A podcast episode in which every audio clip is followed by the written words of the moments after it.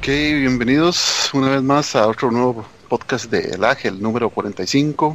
Mi nombre es Francisco Montero y estoy con la gratisísima compañía de Oscar Campos a la cabeza y en el Control Master. Bueno, Campos? Y hoy, y hoy sí es puro Control Master porque no sé nada del tema. Pero bueno, aquí estoy sentado de estudiante hoy. También contamos con su correspondiente tocayo, Oscar Roa, de BCP+. Roa. Hola, hola, ¿qué tal? estar aquí con ustedes. Buenísimo. También con Dani Ortiz de BSP slash lag slash tc slash whatever.com. Slash Movefurito Games. Exacto. Y también contamos esta vez con un gran invitado, con César Soto Solís, que no solamente conoce bastante el ambiente arcade de Costa Rica, sino que, también, es Chihuahua. Sí, también es Chihuahua. y también construye arcades y sabe bastante de, lo que viene dentro de, una máquina arcade. Bienvenido, César. Muchas gracias. entonces vamos a comenzar hablando de los arcades en Costa Rica. Para los millennials, diría Roa, los arcades es como llamamos nosotros a las salas donde había máquinas específicas para jugar, de esas máquinas que requerían que, que echaras una ficha o una moneda, monedas de 100, ¿verdad? Normalmente, y que te permitían jugar una cantidad de créditos en, juegos específicos para arcades. Hablamos de juegos como Street Fighter 2, hablamos de juegos como Mortal Kombat. Muchos de esos juegos que en, consola este, fueron realmente ports de versiones de arcades. Tal vez ya en estos tiempos los arcades no son tan comunes como lo eran en los 80s y los 90s, han ido en, en franca decadencia. Pero sin embargo han dejado una impronta muy importante en las generaciones de gamers de Costa Rica y otras partes de Latinoamérica como Oscar Roa nos va explicar ahora si nos vamos, remontamos un poquito a, la historia de lo que yo me recuerdo, ¿verdad? Porque no tenemos así como una documentación muy, muy oficial. Los primeros arcades se vieron en los años 80 con lugares tales como Mondotico, que tenía una de las primeras salas de arcade que yo conocí en el Paseo Colón, por ahí del 81, 82, que era un, lugar, tal vez fue el primer lugar de arcades que conocí y era un lugar que, que todas las máquinas de arcade eran oficiales, eran máquinas originales me recuerdo bien la primera vez que entré que encontré arcades como Mario Bros. de Nintendo, porque sí, Nintendo hacía arcades, aunque parezca mentira, como Saxon de Sega. hay, que, hacer la aclaración que ese Mario Bros. no es Super Mario Bros. 1. Es Totalmente, no, es nada en ese Mario Bros. Donkey Kong, probablemente, o Super Mario. No. ah, sí, sí. El, Mario Bros. que es como el, minijuego que trae Mario Que trae un Super Mario 3. Son las tuberías. Ajá. Hay, hay dos cosillas con eso, sí. Dale. Es que precisamente, y perdón por, por interrumpir. por favor, eh, hazlo cuando ocupes. Y, recuerde el tema de lo que estaba hablando, porque es muy importante, y la descripción de las salas. Eh, precisamente con lo de Mario, sí hay dos versiones, ¿verdad? Que es el primero, el conocido, y el que sí, como el que ustedes están hablando, que es el minijuego, en donde se puede acompañar uno de Luigi para eh, voltear tortugas y otros bichejos. Pero sí hay una versión de arcade que debo confesar que es gracias a Mame y después de muchos años de, no saber de que eso existía y junto con otro amigo que le gusta muchísimo y es muy entusiasta de armar máquinas y pinballs y otras carajadas, entonces eh, los vimos. Entonces eh, sí, máquina con insert coin de, Mario, original de Nintendo. Sí existe un Mario de pasar pantallas eh, igual con créditos por aquello que es el que está en las máquinas Versus de Nintendo, las máquinas que sacaron con el. De esos que traen todo el rotulillo. ahora, ahora, tal vez en un rato pueda preguntarle a César si, si él se acuerda de una máquina que había en Voltron de Super Mario World, pero eh, ahora, ahora, que era, el, Super System, eso se llama el Nintendo Super System, que es que traía empotrado un control este, de seis botones, o sea, que era un control de Super, solo que empotrado y me acuerdo que tenía Super Mario y tenía AgRacer, AgRacer 1. Mm, excelente, sí. y que ahora son carísimos la chingada. Sí, ahora son dificilísimos de conseguir esas máquinas. Sí. Entonces, bueno, ese sería el primer salón de que tengo memoria el Mundotico de Paseo Colón, que no duró mucho tiempo, que después este, el Mundotico que continuó fue el que estaba en Cuestamoras, ¿verdad? Este, muy cerquita de los primeros de Cuestamoras, que también era otro lugar donde había solo máquinas originales y de hecho ahí donde había un, un Versus Super System de Nintendo. Me acuerdo porque tenía dos monitores y dos, y dos sets de controles, uno de cada lado. Entonces una persona podía jugar de un lado un juego y la otra persona de otro lado completamente distinto jugaba otro juego. Y esa se manejaba por créditos de tiempo. O sea, vos echabas una monedita y en lugar de darte un crédito, lo que te daba era 5 minutos de juego. Un timer. Un timer, exactamente. Entonces esa fue la primera máquina que yo vi oficial que tenía un timer, pero también usaba los mismos juegos de Nintendo. Tenía Castlevania, tenía Ninja Gaiden, y que esos no, eran los mismos cassettes, sino eran unos cassettes especiales que Nintendo usaba en los Versus System para que la gente jugara. Bueno, e, esos eran más que todo, digamos, los, los, los arcades que, yo recuerdo más vieja data. Después comenzó la moda de los arcades en, Costa Rica, entonces ya empezaron a aparecer lugares como Apollo, que estaba cerca de la, de la Caja de Construcción de Seguro Social, como Boogie, que estaba cerca del, del antiguo Cine Variedades, como IREM, que está cerca del Parque Central. Todos esos compartían un factor muy común, que ellos se debían a los ánimos empresariales de gente de la colonia china. Entonces eran máquinas armadas, eran máquinas este, construidas, todas iguales, y en la que los juegos variaban cada cierto tiempo porque los mismos dueños las iban cambiando y eran, en muchas de esas placas eran originales, pero muchas otras no. Entonces no sé si en México se dio algo parecido. En México lo que pasaba mucho era que empezaron, este, no, no sé si eran chinas particularmente, porque no hay tanta, eh, no, no, hay una, digamos, como una comunidad china como tan grande como aquí, ah. pero en México se daba mucho que empezaran a hacer estos bootlegs. Entonces eran, e, estaba lleno de bootlegs que pues, realmente no eran tan chinos en el aspecto o en el diseño, pero pues eran copias de PSBs de arcade. No era el, el arcade per se, ¿no? mucha de la gente podría, digamos, para relacionarse, tal vez para gente que, no, no, se recuerda, no ha estado en arcades hace mucho tiempo, pueden eh, todavía ir a ciertos arcades que todavía existen, por ejemplo, en el parque de ese es legendario porque ahí tienen muchas máquinas y muchas máquinas bastante viejas, por cierto. Todavía existe, porque yo hace años que no voy al parque de diversiones. Yo creo que no. Está en una condición Deberíamos ir, deberíamos ir un día. sí, sí. Sí, hacer, pagamos, el, paso especial solo para ir a jugar. Hay que No, e, eso es espantoso porque si usted va, no juega con moneditas de 100, tiene que comprar unas fichas y cada ficha es, pero una cuestión estúpidamente cara. Mm. Y es, que uno, tiene que, reconocer y entender de que es una institución que busca una beneficencia y todo y que tiene un fin muy loable, pero es un abuso.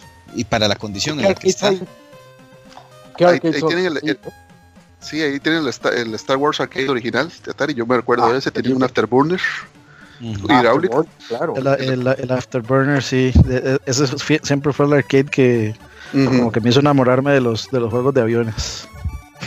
porque se, porque se movía, si, si mal no recuerdo, se, se movía. Sí. sí, sí, era, era, ahí en el chat dice en el chat dice Rodrigo Hernández que ya tiene máquinas relativamente nuevas. Habría, estaría ah, estaría interesante ir a darse la vuelta, ¿verdad? Sí, digamos. Eh, ¿no? Ah, de ahí, habrá que ver. No. Digamos, por ahí yo vi que tenían un Street Fighter que lo arreglaron, un Street Fighter 2 que lo arreglaron con una pantalla LCD, quedó más o menos, pero de hecho creo que le faltan botones. y tienen un Kino Fighter 98 que pues me levantó todos los deseos de jugar y me los quitó todos en el momento que vi que las palancas funcionaban tan mal y que no podían marcar eh, movimientos. Entonces, lo que sí. es clásico de los arcades aquí en Costa Rica. casi sí.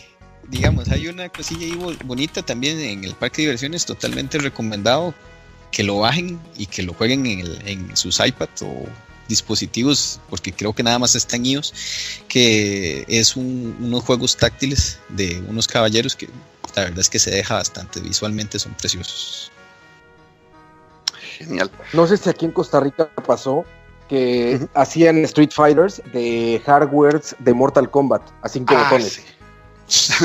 Era lo, que pasó y, a eso digamos, refería mucho con que por un tiempo eh, empresarios de la comunidad china er, eran los que tenían la mayor cantidad de máquinas, es que ellos reutilizaban muchas placas, obviamente, reutilizaban mucho de, lo, de, las cajas. Entonces, habían cajas que tenían, por ejemplo, cuatro botones para los juegos de energía y le metían Street Fighter, ese juego. Ahí va. Sí, exacto. Y ahí usted se queda sin puño pequeño y patada grande, pero y jueguesela como sea.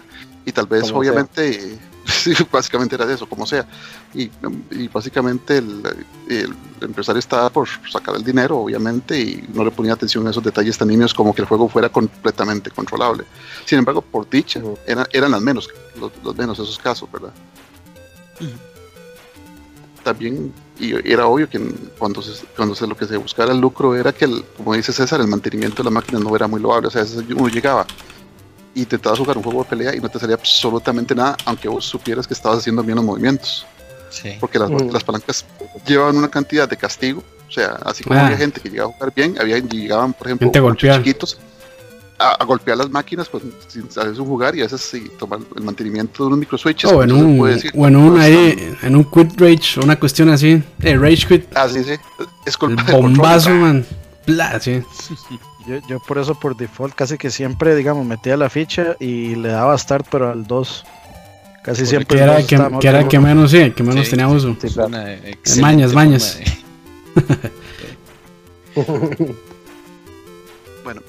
entonces, esos a, nivel de San José, digamos, me gustaría que en, los comentarios, muy probablemente en, lo que son pueblos relativamente grandes, tenían sus salones de arcade. Yo sé que en, Heredia el, el legendario Testi, que ese también tenía muchas máquinas originales. No, no conozco mucho la juela, pero me imagino que había igual también lugares con, con máquinas. Pero estamos hablando de lugares que tenían máquinas originales, nada más. No necesariamente.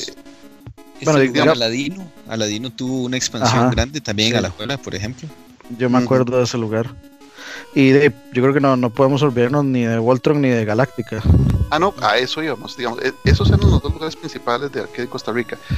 Voltron y Galáctica se destacaban, pero por razones muy distintas. Digamos, en el caso de, de, de Voltron era el, para, el paraíso de, los arcades. Entrar a un lugar con, con esa ambientación, con esa decoración, con ese cuidado. Que ahí es donde uno veía que la gente sabía, la gente conocía las máquinas que ponía, cuidaba las máquinas, tenía juegos de luces, tenía totalmente alfombrado, un lugar oscuro para que resaltara más los juegos de luces y los colores de los tenían, arcades. Tenían polibios.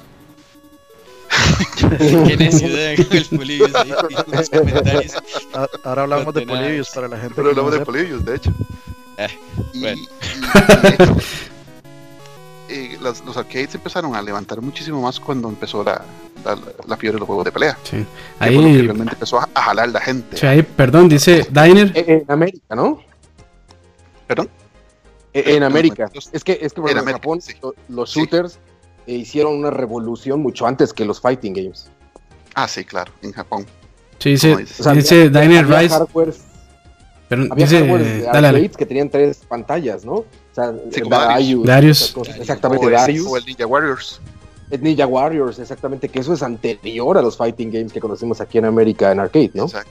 De hecho, en el parque de diversiones hay un, hay un Ninja Warriors de dos pantallas. Uf. Ah, creo que creo que hay una versión. Sí, y creo que hay una versión de Steam de Darius que se puede usar con tres pantallas. Sí, se puede usar y incluso a esa versión le puedes poner la aberración cromática o cava espejo de la versión original. Qué genial. Eso, es el cuidado. E, eso es el cuidado, precisamente. Eso es amor. Un buen, puerto, seguro. Y ese tipo de, amor es el que uno encontraba en, en Voltron, digamos. Yo me acuerdo que cuando esta gente fue la primera que trajo la máquina Street Fighter, y yo estaba el día en que se la, montaron ahí, y era así, una, cantidad de, gente haciendo fila para jugar esa máquina, aunque nadie sabía absolutamente nada cómo hacer nada de nada, porque no había ni internet, no había ni manuales, no había ni papa ahí la, gente empezó a batear y fue ya como a, las semanas que empezaron a llegar los crónicos a, los otros salones de arcade. Creo, no me acuerdo muy bien, pero creo que la máquina de Street Fighter, digamos, en, las calcomanías que trae, ahí venía, digamos, cómo hacer los, los movimientos, algunos. Venían como los de algunos, creo que venía el de Gael y creo que venía el de eh, cómo hacer un Hadouken. No me acuerdo si en la Street Fighter, pero sí estoy seguro que hay unos había, había, unos que sí, sí traían, digamos, cómo hacer ciertas cosas. En el Champion Edition. Trae el Champion Edition. las que puedes pegar a los lados, pero es si el, el que tiene el, el arcade lo pone, pues entonces. sí, sí, quedamos todos pidiendo participas, ¿verdad? Entonces, hay, mm. hay unos, uno incluso a ver dónde valía la pena comprar revistas tan caras en ese tiempo para sacar todos los toques. No, no, y después los, mitos. Mortal Kombat, ¿no? O los, mitos de cómo sacar. Sí, Mortal Kombat traía impreso. Sobre el hardware, o sea, sobre la maquinita, traían impreso eh, los movimientos. El 1, sí, el 1, porque el 2 lo que traía era como el. Yo me acuerdo que era como todo lleno de rayos. y Es que me acuerdo que el de Mortal 1 era el que trae como a, la, el, eh, a los costados a, Raiden. Johnny Cage y a ah, Raiden. Sí, exacto, exacto. Sí, sí, de, de, eso sí me acuerdo. Y me acuerdo que en Voltron este, tenían una, este, como ¿cómo llamarle? Bueno, una, este, casi un toldo, una, una cuestión de esas publicitarias de cuando trajeron la máquina de Street Fighter Alpha, que casi la estrenaron cuando se estrenó el juego. Wow. Y, yo me acuerdo, o sea, yo me acuerdo que era la publicidad enorme y yo nunca había visto el juego y, y, como el juego era tan diferente, digamos, eran sprites este, casi animados. totalmente. un estilo, estilo más anime y, digamos, los, los personajes se veían bastante diferentes. Sí, yo, yo me acuerdo que eso cuando salió fue un, un boom. Cubriéndose en el aire y todo. Cubriéndose en el aire, de hecho, yo no podía hacer eso. Ok, muchachos, ¿y ustedes qué, cuál fue el primer arcade que fueron? Que recuerden. Ah, ¿Con, qué, ¿Con qué empezamos? Yo fui, creo que, ¿cómo se llama? donde está, eh, donde está el campero de la Avenida Central, ¿era Tucán, era? Tukis, Tucán, sí, Tucán, ah, sí. Ahí. Era grande, era, era bastante me escapaba, me escapaba de la escuela porque quedaba cerca. iba a jugar DDR. Ah, iba a jugar. Ni me, bueno, ni me acuerdo que jugaba. Bueno, sí me acuerdo que jugaba Street Fighter, King of Fighter. Eh, Time Crisis. No, Time Crisis. No, era. Creo, había, había, había, creo que uno. Ah, no recuerdo, había uno de carreras. No me acuerdo cómo se llamaba. Caballos. Incluso. Sí. Cruising USA. Algo así, ni me acuerdo ya, Estaba muy carajillo, la verdad. Pero sí, ese fue ahí. Y también recuerdo, este. Voltron. Voltron era el que estaba por el. Por el cine universal. ese mismo. Pizza Hut del Paseo Colombia. Ese mismo. Y estaba otro por el Metropolitan. Por el cine, antiguo cine Metropolitan, que ya no existe, por cierto. A esos dos recuerdo haber ido, pero no, no frecuentaba mucho, la verdad. Yo sí, digamos, mi, mi, yo por ser más carajillo que, que ustedes, más joven y no tan hecho leña. este sí soy más como de los famosos videos donde alquilaban este Play 1 y Super Nintendo, sí, consolas, no tanto, no tanto arcades. Pero realmente en esos videos tenían eh, un par de maquinillas de arcades y los PlayStation o los Super Nintendo. Como el Cine Reina. Eso. Como el Cine Reina, de hecho, también. Dani. Eh, yo el primero que fui fue a Voltron, este, casi que era el único que iba. Eh, bueno, básicamente porque cuando yo estaba en la Juan Rafael Mora, que es la escuela que está justamente detrás de donde estaba Voltron, entonces yo me iba, siempre me iba a meter ahí, las mañanas eran de, mis mañanas eran buscar a los zombies y luego ir a Voltron. ah, qué bueno. Entonces, eh, de, me, escapaba ahí, veía el, el, clásico Mae que jugaba este Mortal Kombat, de, el 3 creo. con, una con, una sola ficha y reiniciaba la máquina de tantas veces que le daba vuelta con una sola, una, una sola ficha. Y, Qué buenas historias. Eh, los, típicos que ya uno los veía, los más así, se sabían los infinitos, entonces eh, bugueaban la máquina hasta que se apagaba. este, y sí, básicamente fue Voltron. Ya luego, después, eh, explorando San José, conocí Galáctica. Que ah, Galáctica era como el. Eh, Voltron, era, Voltron era donde uno conocía, pero Galáctica era como donde se iban a reunir los. a, competir. Los Ya, seriamente. Era donde iban a, era, bueno, era, era donde iban a competir la gente que, que, que jugaba King of Fighters. Esa era como la casa de King of Fighters Galáctica. Bueno, los juegos de SNK, digamos, eh, porque jugaban King of Fighters, Kina, Kina. todos esos. El Kino. César. Sí, sí, en realidad, pues con esta historia de los arcade, en mi caso fue bastante particular, a pesar de que conocía las locaciones, pero siempre pasaba por el frente. Eh, siempre fui muy obediente a, lo que me decía mi tata, entonces me decía, ahí solo gente mañosa está ahí metida, no se mete en esos lugares. Y yo no hacía caso, entonces eh, yo, yo siempre, perdón, le hacía caso. Y eh, Niño bueno, niño bueno. Después, sí, mucho tiempo después, a pesar de que veía los lugares y me moría por entrar, eh, en el barrio empezaron a llevar maquinillas, eh, llevaron un Street Fighter Rainbow en un restaurante chino y entonces eh, las maravillas de ver, después de estar jugando en consola, entonces ver que los personajes hacían ese montón de loqueras y que podían pegar bombas en el aire y Zangief dando vueltas que salía siete veces de la pantalla y ahora así. Que salía, salía por arriba de la pantalla y luego aparecía por abajo. Sí, y si usted estipaba estar en medio, se transformaba y cambiaba ahí de personaje. Era como un Tekken Tag, pero aún más papudo. Después de ya algunos años, entonces eh, una amistad, el querido Momo, me llevó a Galáctica y entonces eh, empecé a, a, meterme en ese mundo tan curioso y de hecho fue alrededor de los de finales de los 90. Entonces eh, ya cuando, cuando yo llegué ahí, entonces tal como lo están diciendo, había mucha gente muy muy avanzada jugando en Galáctica y pues me relegaron completamente o yo mismo me, aparté de hecho porque sabía jugar Kino Fighter 2000 porque lo jugaba en mi drinkas, como decimos nosotros, drinkas. y eh, a pesar de que, de que sabía que era lo que, se, lo que se tenía que hacer, pero no había jugado en máquina. Entonces no sabía cómo agarrar la palanca, qué tan fuerte tenía que ser para los botones, cómo iba a ser la, la, reacción del movimiento ni nada. Y además que usted jugando en máquina, por lo general, si la otra persona es muy viva, tiene la posibilidad de estarlo viendo aún y ver qué es lo que está marcando.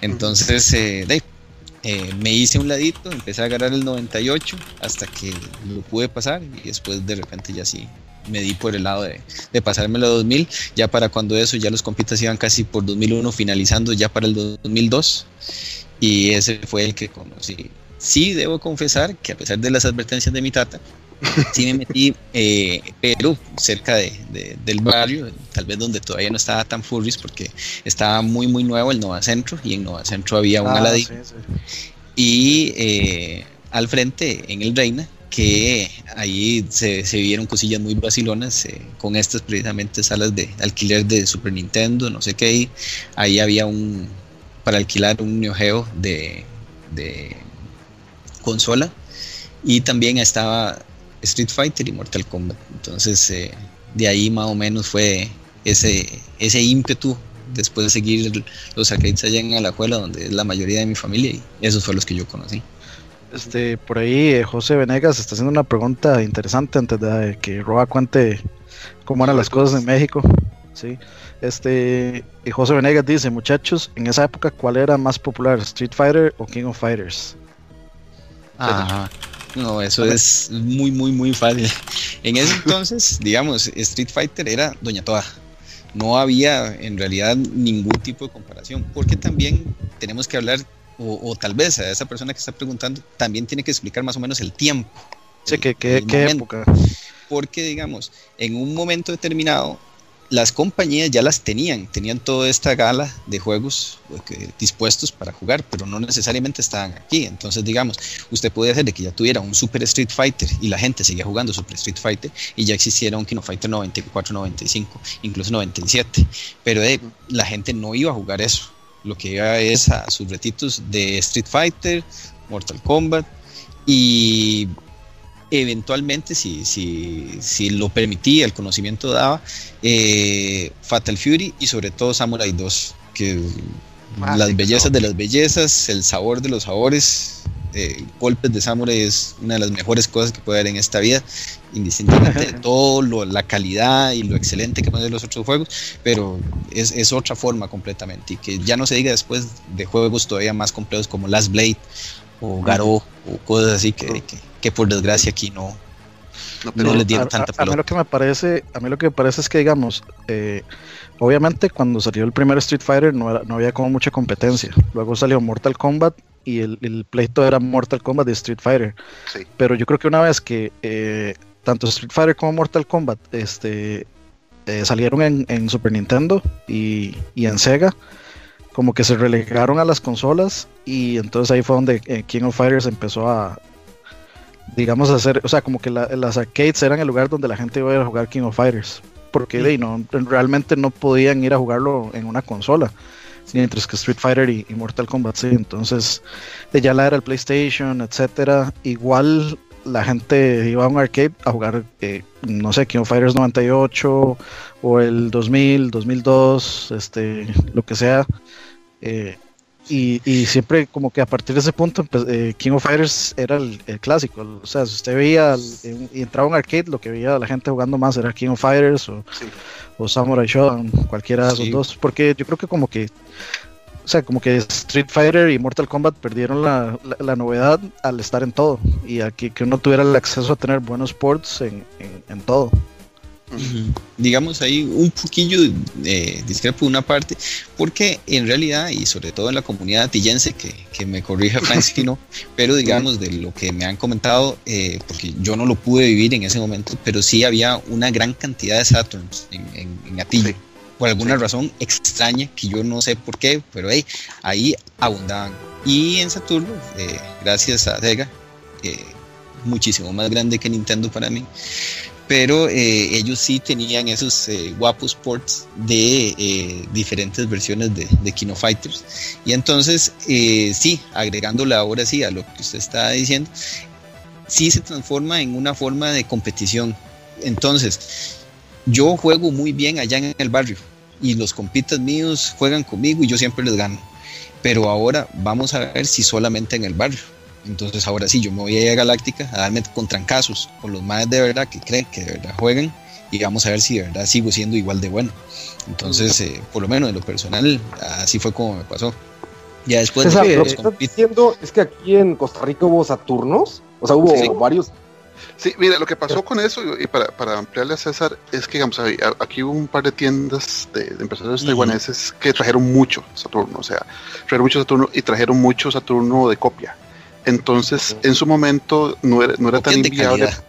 Sí, copias buenas. No era tan inviable para, para las tiendas o para los negocios que, que, alquilaban consolas comprar su Saturno y como estábamos en medio de la, de la era de, de, que los fighting games eran popularísimos, entonces comprabas un Saturno, comprabas unos tres o cuatro discos de juegos de Neo metías el cassette y ya tenías tu arcade en la casa o tenías tu arcade en el negocio y salía súper rentable. Y Latillo pasó mucho eso, entonces eh, eh, esos empresarios eran bastante tolerantes con el financiamiento entonces uno podía conseguir un Saturno relativamente fácil para ese tiempo con copias y claro, este, juegos como X-Men vs Street Fighter, juegos como todo el, todo el set de Neo Real Bout y Samurai y los Kino Fighters con su cassette de un mega eran súper populares. Entonces aquí eh, de ti yo sería mucha gente muy fogueada para jugar juegos de, SNK. Pero si quieres pasamos a vos, Roa. ¿Cuál fue tu primer arcade? Conmigo pasó algo un poco distinto, que eh, en mi casa ya se jugaban videojuegos, mis papás este, jugaban mucho Atari y así, entonces el oh. arcade, o sea, la sala arcade nunca fue vista como un lugar de maleantes. O sea, ya desde un principio mi papá era muy como de, vamos al arcade, bueno, no iba conmigo, pero digamos que ya sabía que el arcade era como el mejor videojuego, ¿no? O sea, era como la versión pro del Atari. Entonces, cuando íbamos, pues había una limitante económica, porque eran muy caros, pero no social. O sea, no era un asunto de que es que hay vagos, entonces no vamos, no, era no vamos porque no hay dinero, que era diferente. Pero sí había, cada vez que había oportunidad estábamos en los arcades. Entonces sí, sí, sí me tocó como muchísimo este, como, como jugar cosas que, que de niño no jugabas, ¿no? O sea, este, regularmente cuando ibas eh, a los arcades, pues, como dicen, era como gente como más grande, ¿no? O sea, eh, yo soy del 85 y la gente que estaba metida en los arcades, pues era gente que quizá tenía unos 17, 18 años y a mí me, llevaban como un niño para entretenerme a los 10, 11 años. Entonces sí me tocó como ver como, como cosas bien interesantes. México ya digamos como en el momento en que explotó, creo el arcade en México, es con King of Fighters, que se vuelve tan importante que los japoneses estos buscan a mexicanos para desarrollar los King of Fighters. O sea, a ese grado, ¿no? Este, Sí, exacto. No sé si se acuerdan que había personajes, de hecho, como latinos Ramón. mexicanos. Ramón, por favor. y, y, era una cosa como súper importante para Japón. Sí, sí, era una cosa, ajá, Ángel, Ángel, exactamente. Y era, y era como muy importante para Japón por alguna razón el, el visitar México y el ver cómo, iba el, cómo iban las arcades en México, ¿no? O qué pasaba con, el, con la competición en, en los arcades mexicanos. Entonces, en México yo creo que nadie me dejará mentir, cualquier mexicano que le hables de arcades te va a decir King of Fighters. Sí, te va a decir King of Fighters y este y era como el, patrón de los arcades, ¿no? Te digo, en México se pasó mucho que hasta la fecha como que duele ya para los que nos gustó después, que destruyeron muchas máquinas por crear este bootlegs de Street Fighter o de o de este o, o mismos King of Fighters, ¿no? O sea, veías algunos Shinobis o cosas así que pues estaban convertidos en Street Fighters, estaban convertidos en este en Metal Slugs, en todo lo Neo Geo, ¿no? En todo lo Neo Geo y algo de, Street Fighter, pero sí en México el movimiento este de, los quineros, de King of Fighters, fue importante al nivel que había como mini E3 en México de, jugadores de King of Fighters, imagínense, ¿no? O estaba ahí los desarrolladores viendo cómo iban eh, los jugadores competitivos, los eSport, los e-athletes de esa época, los e-athletes, este, pues estaban en las farmacias mexicanas, en las tortillerías mexicanas, ahí estaban, y los japoneses iban a ver cómo estaba el asunto. Esa, esa porque... Sorry, dale. No, no, sí, no, es eso, nada más. No, que es vacilón, que lo, de hecho los, los últimos eh, campeones de, del Ivo de King of Fighters del 13 era un mexicano. Sí, sí, sí. De hecho, o sea, México sigue teniendo mucha presencia en, en esos campeonatos de KOF. Y de hecho a mí... Todo el dinero de las tortillas estaba ahí, todo el dinero de los tacos se fue en King of Fighters. Y no había, no había vuelto, ¿verdad? No había nada de cambio. O sea, ¿dónde está el cambio? Nada. Madre, Peña, Peña será quinero. Claro, le decía, oye, este, Peña, este, tu, cambio, y él decía, se fue en Rugal, se fue en Yori. Así. Mato al Rugal y voy por las tortillas. sí, en México fue muy importante eh, el movimiento este de, King of Fighters, y obviamente, eh, pues quien tenía un ojeo era un niño millonario, y entonces las, las arcades eran el lugar para poder tocar, para poder tocar Neo Geo, ¿no? Bueno, eso sigue siendo una verdad. El que tenga un niño Geo es un niño millonario. Bueno, ahí está. ahí está César. ahí está César. ya sabía que salía De hecho, hay, hay, una, hay, una, hay, una pregunta interesante ahí en el, en el, chat. Este, que dice, bueno, José Venegas dice, ¿pueden explicar cómo nacieron los arcades? Le puedo hacer un resumen chiquitito, sí, porque sí, sí es, largo, es largo, pero sí, ahí que básicamente José, este, los arcades de juegos de video son una sucesión de otras maquinitas de entretenimiento que se usaron mucho después de la posguerra en Japón. Entonces, gente como, no me acuerdo, un señor de apellido Rosen, que fue el que comenzó con su, con su negocio de Service and Games, para proveer mantenimiento y, y comprar nuevas maquinitas que en este tiempo eran mecánicas, maquinitas de entretenimiento mecánicas, para que los expatriados en las bases de Okinawa y otras partes de Japón y Corea, expatriados hablo de soldados estadounidenses, tuvieran que jugar en sus tiempos libres. Entonces, de ese negocito de, de Service and Games fue donde salió Sega pero haciendo, digamos, otro, otro punto ahí, entonces, de, esa necesidad de la gente de, tener entretenimiento en un lugar, digamos, como salones de tiro a, objetivos como esos patos que ustedes ven en las películas de ferias de, que salen en Estados Unidos, de esos patitos que uno les pega con rifles de, balines. Ahí salieron unas, unas maquinitas de entretenimiento mecánico que después derivaron en maquinitas muy primitivas de videojuegos que como la primera, la que marcó tendencia, que fue Space Invaders en Japón. Esa fue la, la primera máquina que digamos que le dijo a la, a la gente, esto es un negocio y puede ser muy rentable cuando salió Space Invaders fue tal su popularidad que las monedas de 100 yenes se agotaron en Japón. O sea, eran tanto, tanta la gente, la gente que jugaba que todas las pulperías y todos los, los mini supers, toda esa gente se quedaba sin monedas porque toda la gente gastaba las monedas en maquinitas de jugar Space Invaders. Entonces, de ahí salió en los 70, 78 creo, 78, 77, de ahí cuando comenzaron los arcades a verse como un negocio. Sí se dio en Japón, pero en mucho tienen mucha influencia de empresarios estadounidenses que vieron eso como un negocio para el entretenimiento de los soldados que están en sus bases del ejército estadounidense en Okinawa y otras partes de Asia. Fran, y si alguien, les digo, si alguien tiene la oportunidad o piensa ir próximamente a San Francisco o tiene o familiares de lo que sea, en San Francisco, en esta parte que es como, creo que le llaman el, muelle 39 o algo así. es, por Ajá, es por donde está esta fábrica de chocolates buenísima, que se llama este Geraldelli. Ahí, bueno, hay un museo, hay un museo de arcade. Nombre. Bueno, museo de arcade en general. Y cuando llegas, lo primero que te recibe son todas las arcades mecánicas japonesas. Ah. este, estas que no tenían nada de electrónica, que eran como una palanquita y entonces una motocicleta como que es como madera cartón, no sé se mueve en una pantalla que, que, no es una pantalla, digamos, como electrónica, sino es como una, una pantalla física, o sea, no sé cómo decirle, una pantalla mecánica que va como dejando correr un rollo de una carretera. Entonces, tienes que como ir como dentro de ese rollo. No, no, sé, es increíble. Vaya, si sigue la oportunidad de San Francisco, es, es, increíble estar en ese museo. aprovechando el, espacio publicitario no pagado, este, en, en Illinois hay un lugar que se llama Galloping Ghost Arcade este, usted paga 20 dólares y juega todo el día. Uf. Este, busquen la página, se llama gallopingghostarcade.com. Hay una lista de todos los juegos que hay, son pasillos y pasillos y pasillos y pasillos y pasillos enormes de, de puros arcades. Así vamos a ver cuántos, ya les digo cuánto, cuántos hay en total. Hay 587 arcades. Imagínate la factura de luz de esa gente, por amor a Dios. y si aquí, digamos, hay versus Castlevania, versus Super Mario Bros., Waco, War Final Sound, War Gods, Warlords, Wars, está hasta por Windjammers, man. World Heroes, World Heroes 2, que acaba de salir en PlayStation 4, ¿no? Hay un port ¿Ah? nuevo en PlayStation 4. Hay un port nuevo Windjammers. de Windjammers en Play 4. Sí, yo, yo eso voy no lo he jugado. Búsquenlo, no, no, lo he jugado, no puedo recomendarlo. Okay.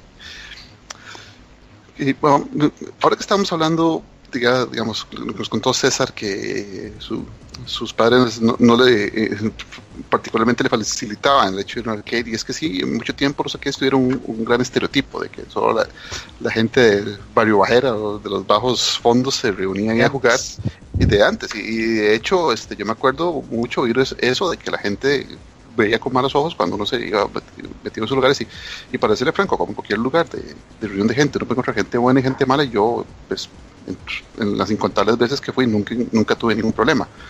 Pero sí, siempre tuvieron ese cariz, ese estereotipo de que ahí solo la gente que no hace nada se reúne a hacer nada. Y eso costaba mucho a veces. Costaba mucho superarlo o pedirle plata a los padres de uno para ir, porque debiera ser usted y juntarse con malas juntas. típico. era típico. Campos. Pero si, me lo permiten, a pesar de que me pasó esa, esa situación, pero ya eh, estamos hablando que, que, sí mi situación fue un poco diferente porque ya para eso ya yo era adulto, de hecho ya estaba trabajando, trabajaba en el Ministerio de Hacienda y, eh, para el 2000, entonces eh, este compita Bomo, que a pesar de que ya habíamos jugado ahí en, las tiendillas que estaba cerca de la casa de él o otras máquinas que ahí tenían Fatal Fury y Samurai, pero digamos, cuando ya me metí yo ahí a Galáctica, empecé a conocer a, la gente precisamente que, estaba por ahí. No sé si es parte de los temas que seguimos eh, conversando y si me estoy adelantando de alguna manera, pero sí quisiera hacer un comentario sobre después qué pasó. Porque eh, en su momento, y debo confesar, ya a pesar de que yo era adulto y de todo, pues no me dejaba de causar así como sospecha y ver así de si eventualmente algo me iban a hacer y que la gente estuviera tan pegada y sudorosa al frente mío, al atrás mío, del lado mío y de todo. Pero contrario a, cualquier situación de maleantada, eh, conocí a un paquete de gente, pero sensacional, gente que, la verdad eh, todavía a la fecha con muchísimos eh, conservo contacto, eh, los busco y los intento buscar y les pregunto a ellos, gente, ¿y ustedes no saben qué se hizo aquel compita? Porque hay algunos que, que no, que no los logra uno ubicar, porque tal vez de, de, repente, tal vez eso sí no eran como muy sanos, pero indistintamente ya en el momento de la máquina máquina, de usted estar sentado y estar ahí jugando con la gente o de pie ahí eh, jugando con ellos, todos somos exactamente iguales. Y entonces, eh, de hecho, eh, de, las grandes cosas que yo pude ver en, esta vida, era un chavalo que, él tenía muy, muy bajos recursos y, él, él, buscaba ver todas las formas había así para ver, para sacar monedas y llegaba ahí a jugar y bueno, jugaba lo que podía y ya se iba y yo con todo el gusto del mundo le daba dinero solamente para ver a ese señor jugar Kino Fighter 94, porque los que conocen sobre esto entenderán que, digamos, hay diferentes, muchísimas cosas eh, en el avance de, de, Kino Fighter y las cosas antes o se marcaban o no salían. O sea, usted tiene que ser perfecto para marcar cosas en Kino Fighter 94 y este señor era absoluto y completamente perfecto. Entonces, si usted le daba la ficha, él le iba a pasar el juego. Y era algo tan increíble ver a ese señor, o sea, que yo me regocijaba de la alegría viendo cómo alguien podía ser tan exacto y tener esa maña, porque digamos, para algún otro juego, entonces ya empieza la gente a decir, no, no, más técnica y que no sé qué, y, yo vacilo muchísimo a, un grupo querido que le decía ahora a Fran de los True, true Challengers, True Chancletas, que les digo yo, que eh, ahorita pasan jugando mucho, van a muchos torneos y todo, y son sumamente técnicos y, excelente. Que dicha de que ya el nivel de juego en Costa Rica está mejorando. Pero digamos, en ese momento, o era maña o no salía. digamos, eh, tal vez si, si se recuerdan cosillas como Arrow Fighting o cosas así, si usted sabe hacer movimientos, pues qué bien que sabe hacer movimientos, pero quédese quedito para que venga la otra persona, salga corriendo y lo agarre, porque es bomba. agarrar. Agarrar bomba y se marea. Agarrar. Entonces, es, sí, y repito, agarrar. Y entonces es, es, otra cosa, es otra cosa completamente. De ahí, eh, pues sí, de hecho hasta en Noviaba en algún momento salí de las arcades. Entonces, la verdad es de que eh, definitivamente eh, es otro mundo. O sea, pues sí, sí, y, le agradezco muchísimo a mi papá en su momento los consejos y todo, pero eh, pues sí, en esos lugares de verdad que uno encuentra de verdad muchas amistades, cariño entre la gente. los, señores de Galáctica siempre me recibieron de una forma excelente. En el momento que estuvo antes el señor asiático que estaba ahí ya mayorcito, él siempre nos recibía muy, muy contento. Los señores eh, que daban vigilancia, ya sea al lugar, me cuidaron en varias ocasiones. A veces se me iba un poquillo la, la, mala crianza y entonces eh, me ponía a veces a, burlarme de gente que tal vez no necesariamente iban a compartir o, sentir lo mismo que los otros compites, porque tal vez eso sí eran un poquillo más peligrosos. Entonces eh, con, con, mucho cariño se me arrimaban y me decían, ay, ay, sí, no, o así le a veces se, me ponían atrás y me tocaban la espalda. Entonces me decían, hágase para atrás, hágase para atrás. Porque tal vez me le estaba arrimando mucho a gente que, que, tal vez de repente sí reaccionaba de manera violenta. Entonces, eh, y pues eso absoluto y completamente se, se les guarda con un increíble cariño toda esa gente. Genial. Bueno, de Moris. Claro. Sí sí, digamos, como ahora que estamos hablando de Galáctica, eh, en Galáctica eran unos lugares que tenían una regla súper estricta, que, que, digamos, si vos te quedas jugando y, te quedas muy chamaquillo, ya las antesitos de las 8 de la noche te decían, bueno, aquí jalando, ¿verdad? Porque jalando, no después de las 8 de la noche. Si no tienes cédula, y te pedían la cédula. pasaba algo que no sé si les pasaba a ustedes, que la mala, la mala visión de los papás, digamos, era porque la gente fumaba. O sea, no era por la violencia ni por cosas, sino porque era, había humo de cigarro. Entonces decían así como, no, ahí están fumando, ahí no te vas a meter. Ese era realmente el riesgo, ¿saben? O sea, no era como que hubiera golpes o alcohol. O, ajá, no, no, era que fumaba la gente allá adentro. Entonces era como, no, no, no voy a dejar que mi hijo vaya a un lugar donde están fumando en un lugar cerrado, ¿no? O sea, era un poco como lógico el asunto. Sí. Tal, vez yo creo que es más porque como había gente en, esa época que ver a un, a un hombre con el pelo largo, entonces ya el madre era un delincuente, o tal vez con un tatuaje, o, o sea, la gente que iba ahí era como considerada los rebeldes, los, bueno, este, los malotes. Entonces ustedes han podido ver. Yo, yo, nunca he ido a Japón, pero actualmente cuando veo videos de arcades en Japón, está cabrón. Están fumando todos. es una bola de son gente muy mayor, son gente mayor. Sí, sí. exacto. 40, 50 años. Cabrón. O sea, me imagino que así lo veían mis papás en su época y han de haber dicho, oye, este, no, pues ahí no voy a dejar que esté mi niño, ¿no? Tiempo después, tal vez en los 90, si no me acuerdo, creo que hubo una ley que especificaba que los arcades tenían que irse después de las 4 de la tarde. Mm. Entonces este, se, se, abrían tarde y si, si los chamaquillos llegaban con uniforme de colegio o escuela, no los dejaban entrar. Mm. Para evitar que escapara. Sí. Por ahí Asdrúbal le está preguntando que si habían juegos exclusivos de arcade. Sí, claro, hay un montón yo, yo diría que los juegos eran exclusivos de arcade y, o sea, y se portaban a consola, algunos. Claro. Ah, sí, siempre hubo juegos que no se portaron jamás, ¿verdad? Nunca se portaron. O que se portaron mal, que se portaron mal, son injugables en consolas. Pero sí, sí, hay juegos exclusivos. Digamos, yo le puedo decir uno, Planet Harriers, que es un arcade de Sega que es súper, súper genial y es solamente arcade y nunca va a ser, y no, como está Sega, no creo que saquen jamás una versión para ella. De... Ya está ripiado para uno jugarlo en los emuladores, en la compu, pero... En un mame o algo así también. Es eh, un emulador así es específico para... Ah, ok. Sería muy bueno habláramos de eso, que habláramos de la emulación y de mame y de todo eso. Sí, y de los, los diferentes tipos de placas también. Exacto, ahí, ahí sí se la dejo a César porque César conoce bastante de placas. Sí, exacto. Pero sí, sí, sí, hubo ciertos estándares, ¿verdad, César? Sí hubo ciertos estándares en un momento en que, digamos, con la CPC2 y con, bueno, Neo obviamente, Atomic Wave y con el Type X y todo eso, pero vos puedes hablarte un poquito más de algunos estándares de placas. Y llama, obviamente. Sí, sí digamos. ¿Mm? ¿Suicidas? ¿Cómo? En la CPC2 sí, suicidas. La, CPC2 suicidas.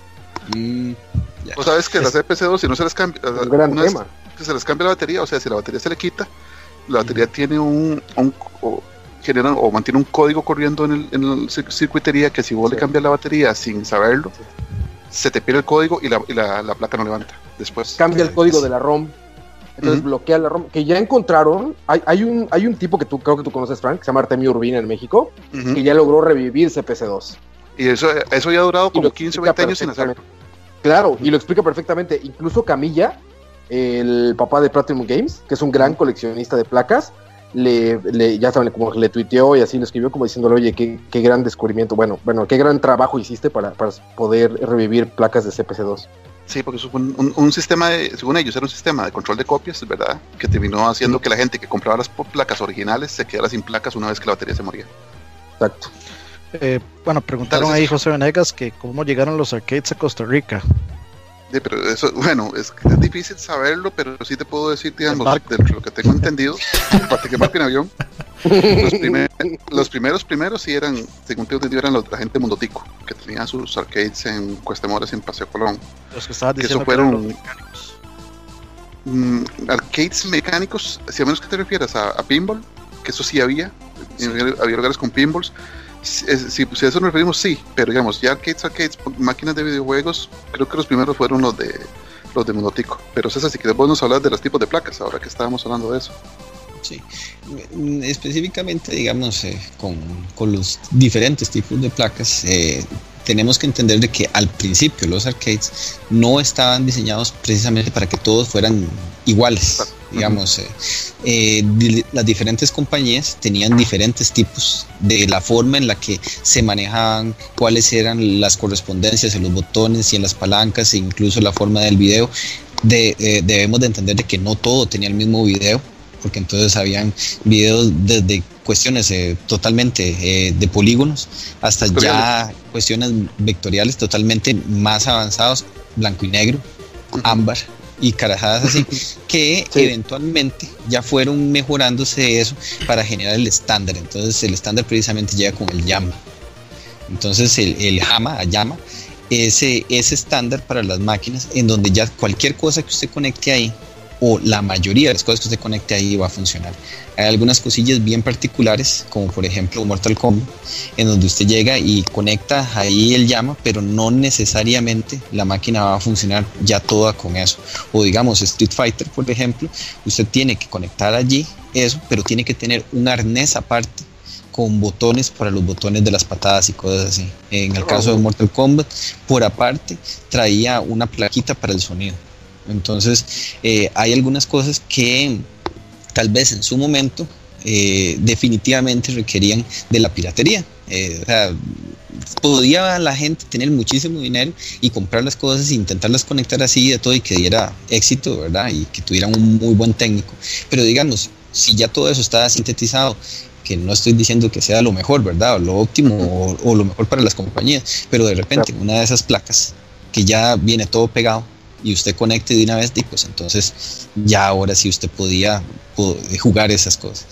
Eh, sí, digamos, con algunas otras eh, máquinas, uno podía ver de verdad la mejoría que había entre cada uno de los sistemas, de Capcom System 1, Capcom System 2, Capcom System 3, pero digamos, eh, definitivamente de levantarse, aplaudir, quitarse el sombrero y reconocer lo increíble de un Geo. El Neo Geo, a diferencia de estos otros sistemas, tiene algo muy parecido a un VH, que es eh, una máquina donde usted le inserta cartuchos y esa eh, placa se conecta al llama. Entonces, lo único que cambia usted en el Neo Geo es un cartucho donde usted tiene ahí el juego, ¿verdad? Entonces, por dentro ese, ese cartucho trae dos placas y eh, los juegos desde la cosa más sencilla, definitivamente no primitivos, porque ya todos son bastante avanzados, pero de juegos bastante sencillos a juegos con efectos 3D, que eh, sobre todo para shooters, que uh -huh, es algo Pulstar, definitivamente Pulstar, que es uh -huh. algo increíble. Entonces uno dice, bueno, hay un viewpoint, y entonces usted dice, ah, mira qué vacilón está ese jueguillo, y ya tiene ese efecto como 3D. Después usted ve una cosa como Pulsar, usted puede ver otros jueguillos incluso de peleas de que tienen también un, un poquito de ese efecto 3D, eh, incluso el, el Arrow Fighting 3, que ya entonces... Eh, se, ve de alguna forma los muñecos casi poligonales o no sé, es, algo como, curioso. Y eh, ya después ver juegos eh, bien, bien avanzados, que por desgracia ya después eh, de ya la máquina de verdad ya no va para, para nada más. Y casi, casi, casi, casi que en buena hora porque digamos eso eh, ya dan la apertura para otro tipo de cosas, eh, para eh, las maquinitas estas de Taito, o puede ser, ¿cómo llaman estos? A los Atomic Wave. Que entonces, y, el otro, el Naomi. Sí, entonces es bien curioso porque hace poquito vi un video hablando de todo un poco, de cómo en un Naomi, con una serie de cableado, entonces le conectan la entradita de los cartuchitos de Atomic Wave y lo corre. Pues pero no tenía más RAM y todo eso. Sí, entonces digamos, eh, digamos, eh, yo estoy casi seguro, jamás pondría las manos en el fuego y decir de que esos eran Naomis, pero digamos, en, en Galáctica en algún momento sí habían unas maquinitas ahí muy, muy, muy bellas de eh, SNK versus Capcom. Y la gente ahí estaba jugando ahí al sabroso y pues ya creer de que para ese momento alguien había traído PlayStation y le había hecho una modificación a la imagen de ese juego para que dijera insert point y cosas así es difícil. O sea, no estamos hablando ya después de un choricero como David que y sí hizo cosillas que no eran necesariamente claras a la hora de eso y sobre todo decir, vea, aquí yo tengo un Taito cuando después la gente decía, puta, pero no más, ahora es, es una compu. Entender que, no nos vas a agarrar de más. Pero digamos, en ese entonces, casi que yo podría asegurar de que esas maquinillas eran eso. Y pues era un hardware bien potente, bien poderoso, que estuvo aquí y que estuvo disponible y la gente podía eh, jugar de esto en la, eh, en Galáctica. Vayan a Chepe, echen una monedita y jueguen esa cosa maravillosa, de verdad digna de, de los mejores jugadores. Para aclarar algunos, algunos eh, este, términos, YAMA se refiere a un estándar de la Asociación Japonesa de Máquinas, Japan Arcade Machine Manufacturers Association, JAMMA.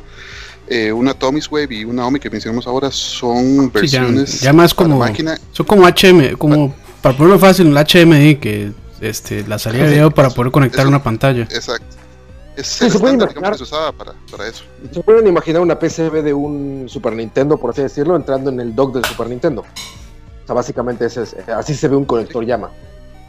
Eh, sí, básicamente. O, es eh, como, o como un PCI Express también de una PC, por ahí. Ah, Por ahí anda así. Por ahí algo así, como para una idea ahí general. Sí, en los arcades nada más para estar que todo el mundo le quede bien, bien claro. Entonces, digamos, parte de estas diferencias, además de lo de los botones y las palancas, y que dicha que Frank hace esta distinción para que la gente le quede bien, bien claro, es la electricidad también. El voltaje de 12, menos 12, 5, menos 5. menos 5 que era, más importante, ¿no? era muy importante que estos estuvieran en el mismo lugar. Porque si usted conectaba una placa, una cosa, y el voltaje está en otra parte, se le iba a volar. Entonces, el, la placa llama tiene una serie, una, un, paquete de masas de, voltaje que está separada con una muesca, con una raya del resto de comandos. Entonces, el, el, resto de cuestiones, ya ahí usted se distribuirá en qué cosa será el arriba, abajo, izquierda, derecha y los botones, pero está ese paquete de masas que está totalmente separado. Entonces muchas veces, y soy eh, entre ellos eh, sumamente temeroso de cuando una desgracia inminente va a pasar, entonces cuando uno tiene una placa original y dice voy a conectarla aquí, usted se persigna 727 mil veces y dice, por el amor de Dios que todo lo esté haciendo bien, yo agarro el, el tester, reviso voltajes, vuelvo a revisarlos y digo, sí, aquí está bien. Y si la placa está bien y la placa es una llama, trae esa muesca y entonces usted verifica esa posición y la pone ahí y está un poquito usted aliviado. Ahora No, igual César, la gente que nos escucha no te conoce o no sabe, yo tuve la oportunidad de ir a tu casa una vez y es impresionante, brother, todo lo que, lo que tienes ahí de, hardware. Este, no, no se imagina la gente que está escuchando lo que tienes ahí. Bueno, en realidad, pues eh, he sido un poquillo afortunado, sobre todo por el poder mutante que dice Frank, de poder encontrar, las chuchas baratas, jamás y en definitivo que se entienda o se crea alguien de que soy adinerado o alguna cuestión así, pero como consejo a cualquier persona que coleccione, paciencia y buscar y caminar de pues hay que a veces hay que hacerlo.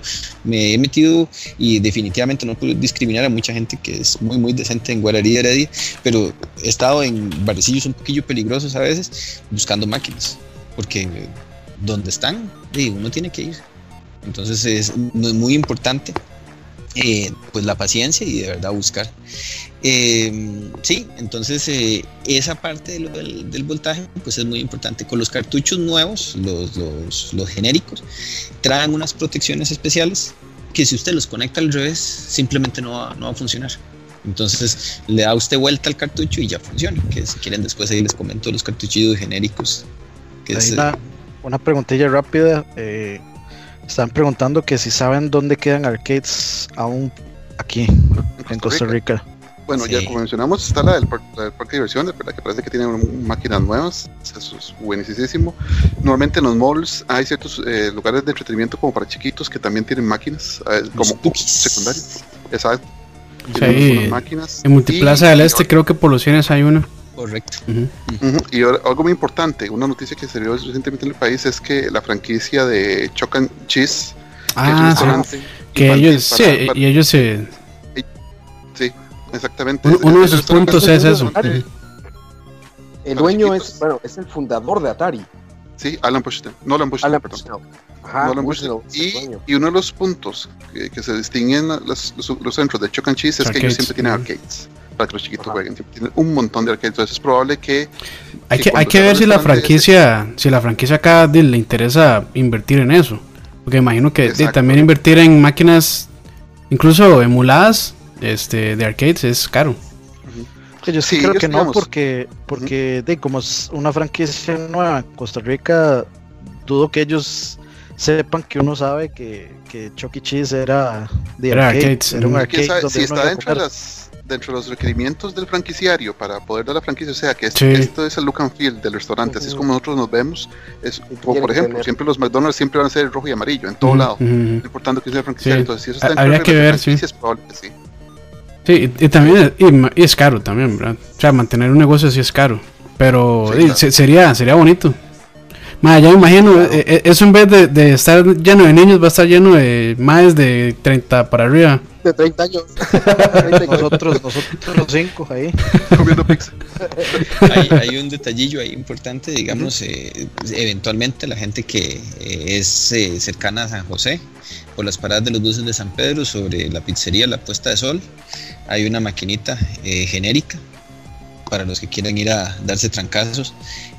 también para San Pedro y ya dentro de San Pedro, eh, muy cerca de la iglesia, eh, rumbo hacia todo esto, Jazz Café y demás, hay un café internet que se llama AFK Game Center. Ah, Ese es un lugar para, para jugar eh, en línea, ¿verdad? Pero esta este, amistad mía, Esteban Romero, eh, está llevando allí sus máquinas de Proxima Chins, que si los que tuvieron oportunidad de ir al GameCon pasado, entonces eh, estas maquinitas eh, que, que se llevaron allí están a disposición, están fichita igual a 100 colones, entonces para los que gusten y recordar buenos momentos y demás.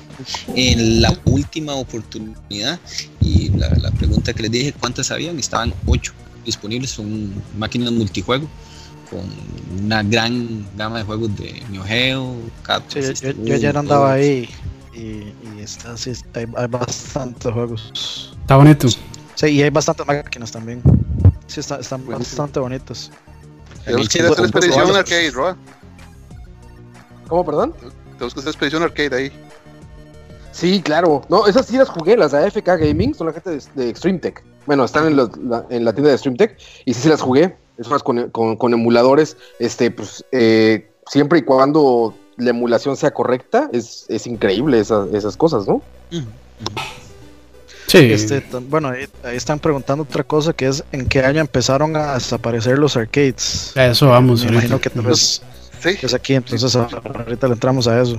Sí, este, si, si queremos, bueno, entrémosle eso de una vez, este, los arcades empezaron a desaparecer cuando las capacidades de las consolas caseros se pusieron a la par de ellos, más que todo en el nivel de, ya Play 1, Play 2, cuando en, esas generaciones cuando ya este, la gente podía comprar una consola que le daba el mismo nivel de rendimiento que un arcade a un precio muy razonable, eh, fue cuando los empezaron a, desaparecer. Primero por ese lado, segundo cuando los juegos de pelea empezaron a perder su popularidad, que era por mucho la razón por la que la gente iba a, los arcades a, competir en juegos de pelea, eh, más que todo en América, como mencionó Rob al principio. Este, en esos momentos, cuando llega la gente, empezó a hacer eso eh, por el online, por el, por el juego online, ya sea por Xbox Live o por lo que sea, la gente empezó a dejar de ir a los arcades porque ya podía hacerlo desde su casa.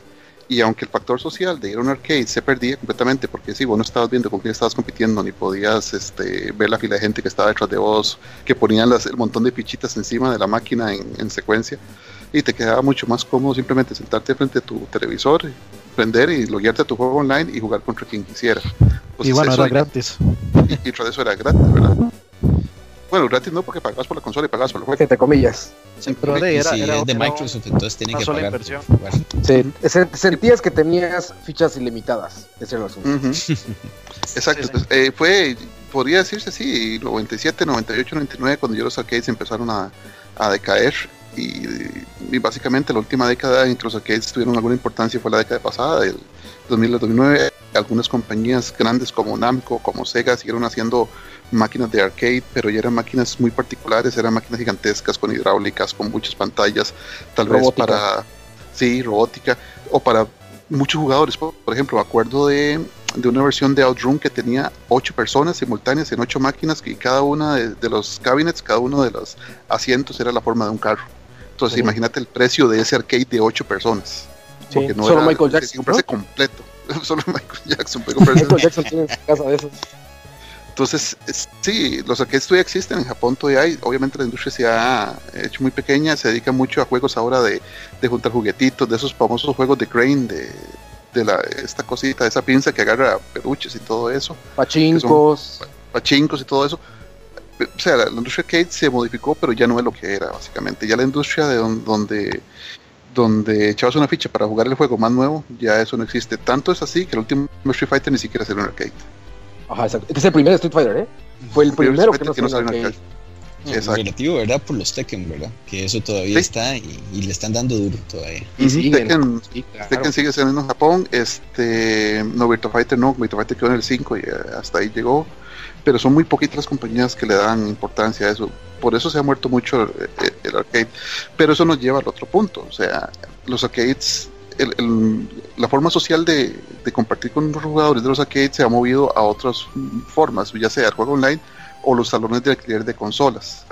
No sé qué piensan ustedes, si eso simplemente es celular. o, Hay dos en celulares. O sea, hay juegos de Cave en celular. Con todo el lag del mundo. Sí, con todo, no, y, tapando con el dedo la pantalla. sí, no se ve, no se ve nada. Cuando son, cuando son bullet hells, se me tapando el, el, el, avioncito, lo que se usa, el personaje. Toda la nave, sí, no, terrible. Sí, en, realidad yo creo que eso, esta cuestión de los videos, eh, de, fue lo que se empezó a llevar, el, digamos, a la gente de los arcades. de porque ya alquilabas una consola por X cantidad de horas y ya jugabas eh, de cualquier tipo de juego, básicamente. Sí. Y, no sé. algún tipo de port de lo que ya estaba en arcade. Entonces, de la, gente como que lo veía más.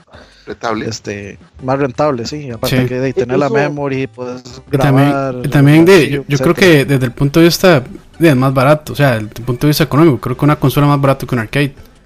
Incluso en, el, espacio que consume, porque una consola ahí es mil veces más pequeña que, que un gabinete arcade y me imagino que también la electricidad que consume y demás. Entonces creo que desde ese punto de vista también pues es para un negocio es más rentable este alquilar solo consolas PlayStation, ya pongan el nombre que quiera, que un arcade. Y eso el mantenimiento que lleva un arcade, ¿verdad César? Exacto. No sé ustedes qué les pasó, por ejemplo, rápido, rápido, para no interrumpir demasiado. este, ¿Se acuerdan cuando Altered Beast llega a Genesis? Este, ah, pues todo el mundo ah. está como con la idea de vaya, eh, voy a poder jugar un arcade en mi casa, ¿no? Y de ahí viene como toda esa seguidilla de, ah, ya los, arcades, ya las maquinitas, las chispas que le decían en México, lo que sea, ya están en la casa. Y eso era como el gran, como, como el gran, como, como decirlo, gancho para tener algo en tu casa. O sea, decir, a ver, ya está el Beast ahí, ya entonces ya no necesito ir a los arcades. Porque ya eso se dio mucho, se dio mucho con el primer Street Fighter 2 de Super Nintendo. O sea, la gente compraba eh, Super Nintendo cantidades industriales solo para poder jugar Street Fighter en la casa. Esa fue pirata, el, sí, pirata o no Lo pirata. que ahora pasa con el FIFA, ¿no? Lo que ahora pasa con FIFA Call of Duty. Que la gente compra una consola solo para jugar FIFA o solo para jugar Call of Duty. Una de las cosas por las que me he detenido completamente de comprar un PlayStation 4 porque actualmente la única razón para mis efectos es jugar King of Fighter 14 y no, compré el juego con librito y todo, pero no. ¿No te gustó? no, no, el, juego a mí me parece bellísimo. Eh, ah. No es tan técnico como otros y la verdad de que es, tiene, tiene sus cosillas buenas y sus cosillas malas, pero no voy a comprar un PlayStation 4 solo para jugar ese juego. Así que ahí me esperaré, como siempre lo he hecho. Y, cuando, no, no, cuando ve ahí tal vez un PlayStation mal puesto, por ahí de 100 mil pesos, tal vez, tal vez. Y, y, sí, tal vez la cuestión de PC puede ser de que me, duerma los sueños, el sueño de los justos, porque por ejemplo, vean Killer Instinct, todo lo que hemos tenido que esperar para poder tener ese jueguito. Eh, sí. Entonces, la verdad de que... Casi 20 años. Sí, algunas, algunas cosillas es mejor que, que, que sí, no compren la, la No, el de PC, es que está para PC. Ah, pero ya es este Killer Instinct nuevo raro, ¿no? Sí, es el último de Rare, exactamente. Es, el, Rare, el... Rare Microsoft. Sí, sí, no es un juego malo, es un juego bastante competente. El Rare, es el Rare de Yo quería Donkey Kong, ¿no? Eh, sí, digamos. En realidad no es de Rare, es de Iron Galaxy, creo. Ah, Iron Galaxy, de, sí, de Iron Galaxy. De Rare solo tienen como la licencia de los personajes y el nombre, pero en realidad el desarrollador del juego es Iron Galaxy. Que dice que corría 90 cuadros, ¿no? Su juego. Sí, digamos, ya como estamos acercando a más de la hora y pico, quisiera que tomáramos un tema, ahora que tenemos a César en, este podcast. Mucha gente que se ha acercado a César y de hecho a nosotros y nos ha preguntado cómo tener un arcade en casa o cuáles son los requisitos de construirla, cómo es que se lleva y todo eso. Y yo me declaro bastante ignorante, pero César, pues, y ya. Sí. no, no, no. Construir arcades. No, no. Entonces me, gustaría, digamos, que nos hablar unos minutos de qué se lleva la construcción de un arcade. O sea, qué se lleva la construcción de, esa maquinita con, con, un televisor que no es cualquier cosa, con unas palancas que se consiguen en un lugar diferente, o sea, que no son un control desalambrado de super, sino que tiene, todo tiene su maña, todo tiene su, su técnica. Entonces, si los quisiera, pudieras hablar unos minutos de ellos, César. Claro, muchísimo gusto. Eh, bueno, esta historia, eh, para mis efectos, ha sido una vivencia enorme. Eh, tengo la fortuna increíble de haber conocido a Frank y que él me haya guiado en un montón de cosas y me haya, no sé, empujado más en lo entusiasta que soy con lo de los videojuegos y coleccionar carajadas. Su papá me echa la culpa, gracias. Sí. En su momento eh, me vi fascinado con, las máquinas, a pesar de que mi papá no me dejaba, pero en un momento que fuimos al Hotel Colonial eh, en Punta Arenas, estaba Vendetta, que es el primer arcade que toqué en toda mi vida. Eh, quedé fascinado, tal vez era yo muy pequeño, en estatura y, demás, y tal vez el sonido que tenía esa máquina y ver que de verdad yo podía controlar al personaje y, de todo y que me estaban dando permiso para, para usar la máquina, entonces para mí fue algo increíble que marcó completamente la vida. Empiezo yo después ya más viejo a decir, bueno, ya he coleccionado un montón de consolas, tengo bastantes carajadas, qué bonito sería poder tener un arcade en la casa.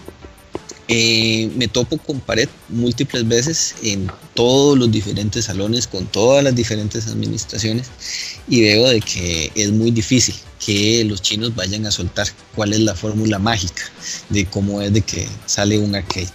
Entonces, eh, de las cosas que más agradezco de, conocer a gente eh, es el que uno aprende muchísimo de técnicos, de personas que se dedican a esto y que de repente eh, empiezan a guiarme eh, a cómo buscar y cómo ir haciendo las cosas.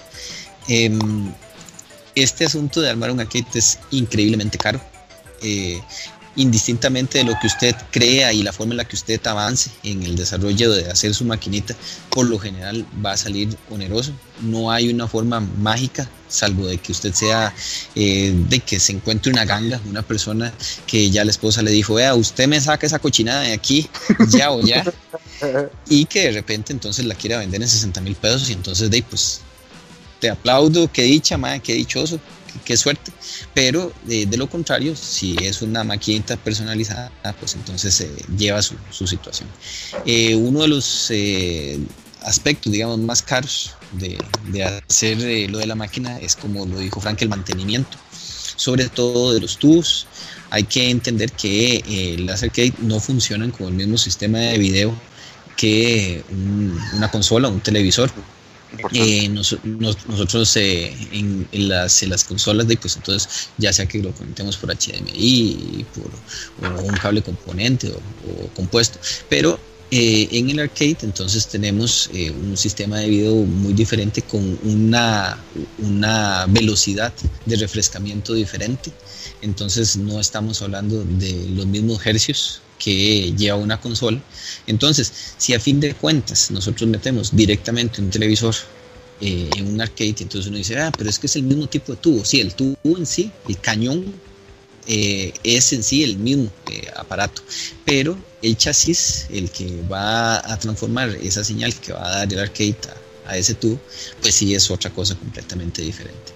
Ahí es donde uno se topa, digamos, el, primer golpe sumamente bajo, porque si usted quiere tener, eh, y es bien picky, y quiere tener un arcade a como es, entonces usted se va a ver en la necesidad de eh, tener que conseguir a alguien, salvo que usted sea electrónico, que le esté dando mantenimiento a eso que le esté revisando resistencias, hay capacitores que se vuelan con mucha facilidad, con mucha facilidad.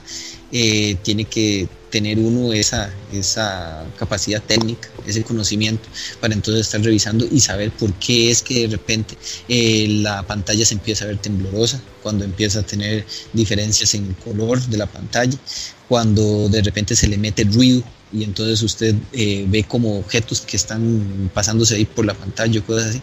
Y entonces eso hace de que usted requiera tener una persona que le, que le colabore en eso. Y eso de, pues, ya es mano de obra que de, usted tiene que estar contratando y es relativamente cara.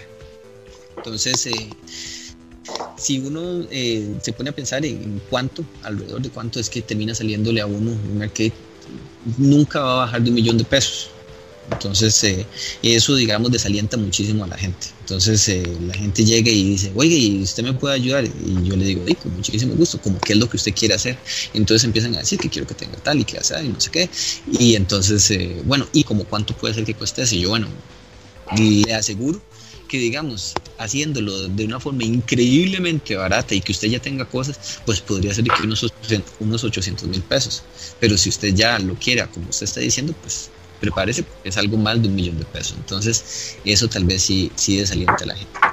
Em, después podemos hablar de ese temita con, las palancas. Eh, depende muchísimo del usuario, qué es lo que usted vaya a querer o necesitar, qué es lo que usted entonces va a comprar.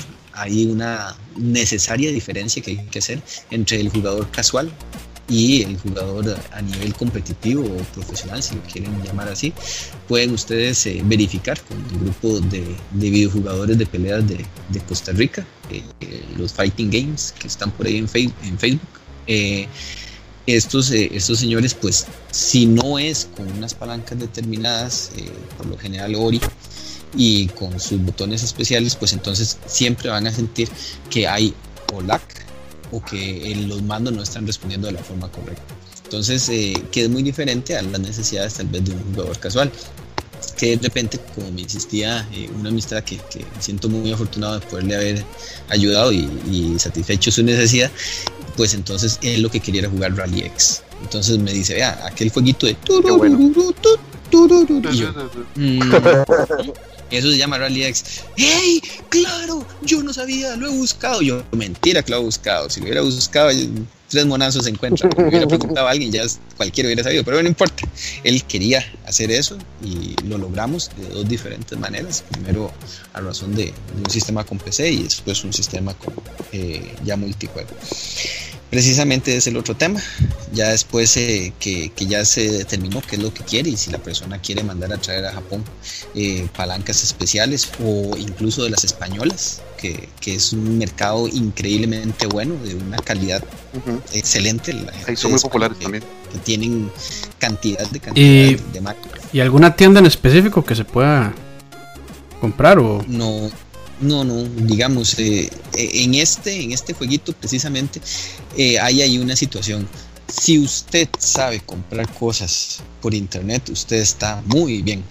Si usted pretende de que aquí en Costa Rica Ah, no, sí, yo. Sí, no, no. yo, yo, yo de hecho, de hecho me refería a tiendas en línea. No, sí, ah. online, no, no tiendas acá, porque acá no hay proveedores de ese tipo de hardware. Sí. Oye, César, Play Asia ahí se consiguen buenas cosas, ¿no? No sé qué tan baratas, pero se consiguen buenas cosas ahí. Sí, tiene fama. Siempre, Sí, siempre es necesario eh, verificar precios en el caso de como ahí no se puede caminar, ¿verdad? y no estamos hablando de esperar, si, porque igual, entre más tiempo pase, pues siempre le va a salir a usted alguna otra cuestión mejor y que siempre se va a mantener en ese precio. Pero sí, digamos, verificar eh, con, los diferentes vendedores. Actualmente y para el jugador casual, eh, totalmente recomendado AliExpress y, y ¿cómo se llama este otro? Wish. Eh, podría ser incluso Wish, porque uno se uno puede revisar de, sus múltiples vendedores y comparar precios. Entonces hace poquito eh, volví a traer un juego de palancas y, digamos unas palancas de jugador casual eh, que le llaman Zero Lack es curioso. O sea, no sale, en este podcast entonces. No.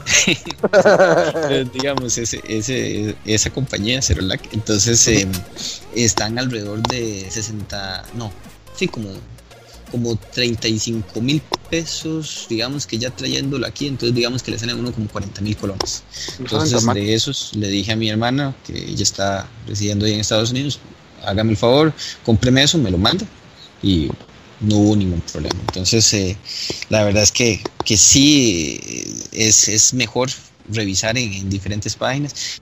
Hay algunas páginas que son, o sitios de internet, porque esos son literalmente sitios de internet que, que venden artículos de, de, arcade y entonces hablan de que están en Hawái, que están en España y que entonces eh, usted puede comprar directamente a ese comprador. Igual lo mismo que pasa con esta historia de, de Atari Age y todas estas eh, carajadas retro, que entonces hay cosas que usted puede comprar, digamos, sobre todo yo que soy muy entusiasta de los cartuchos flash y de, de cartuchitos de multijuego para, para consolas, entonces usted podría comprar eh, directamente con el, creador, pero también ellos a veces le ofrecen hasta paquetes eh, con calcomanías y otras carajadas que hay que, de repente le puede ser atractivo a alguien.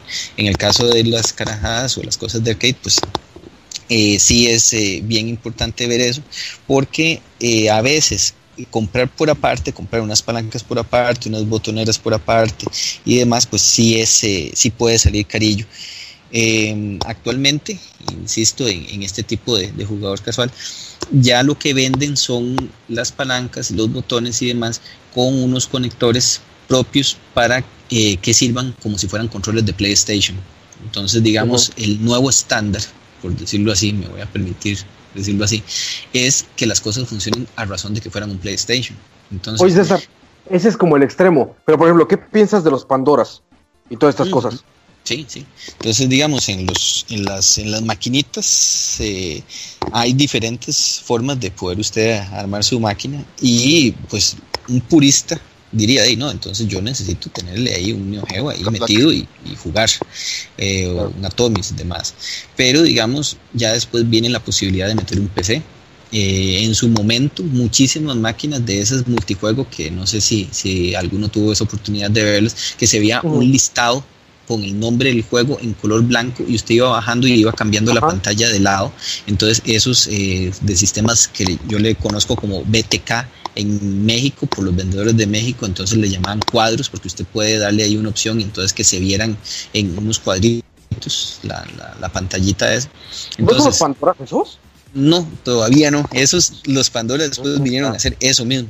Entonces, Sí, entonces eh, el, esos sistemas, que en realidad es una compu, una compu compu, eh, eran limitaditos, porque la verdad es de que lo que se intentaba hacer era hacer las cosas con la menor cantidad de recursos. Entonces, por lo general, lo que usted encontraba por dentro era un Pentium 2 ahí funcionando con memoria sumamente escasas, 256, eh, cosas así, se encontraba uno y entonces uno decía, ah, con razón es de que cuando meto a Tekken ya se me queda pegado, ¿verdad?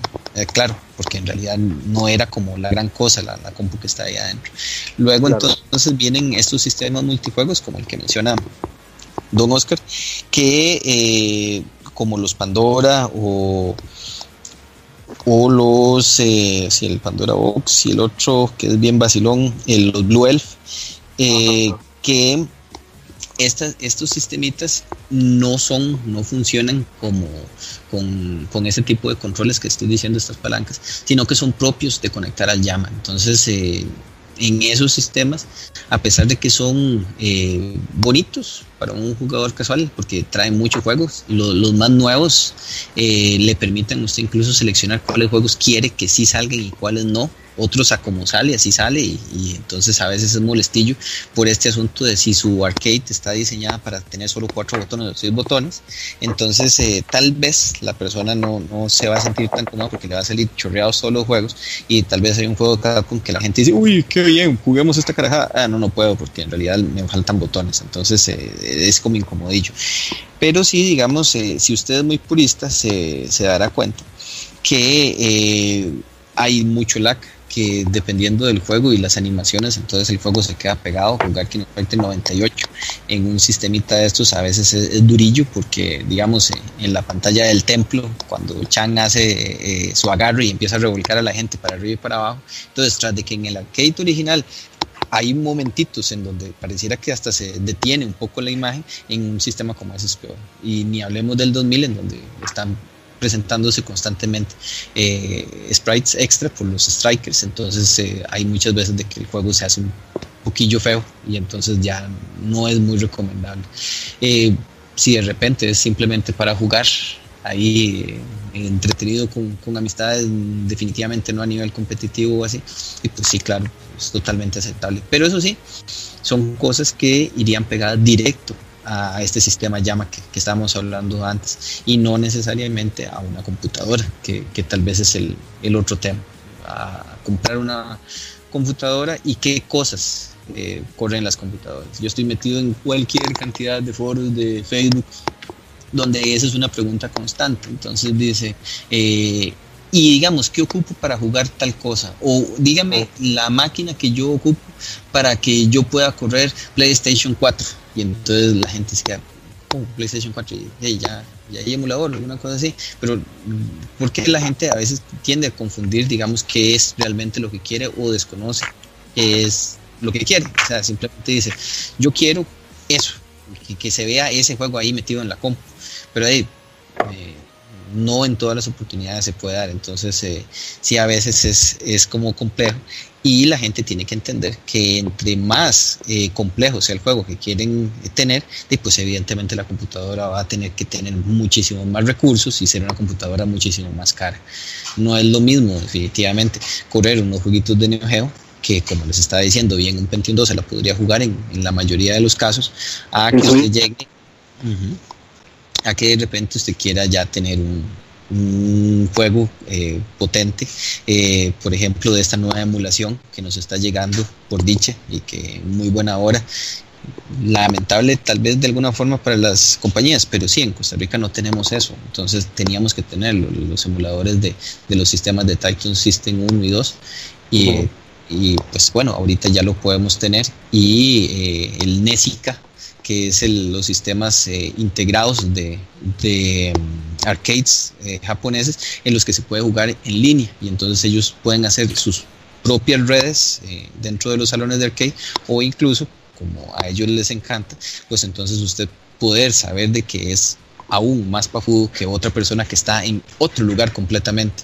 Y con el sistema, digamos, eh, los que han podido emular eh, sistemas de Taito, entonces, eh, por ejemplo, con los Street Fighter, Street Fighter 4, lo primero que hace a la hora de, iniciar la emulación es intentar detectar la red y busca y, y, determina de si la máquina está conectada en línea o no porque entonces eh, busca eso, busca ese dato, que pues, eh, es, es una, una, cuestión encantadora, pero que aquí no, nunca iríamos a tener, yo creo que ya no lo tendríamos, y si lo tuviéramos, pues excelente, pero por ahorita no.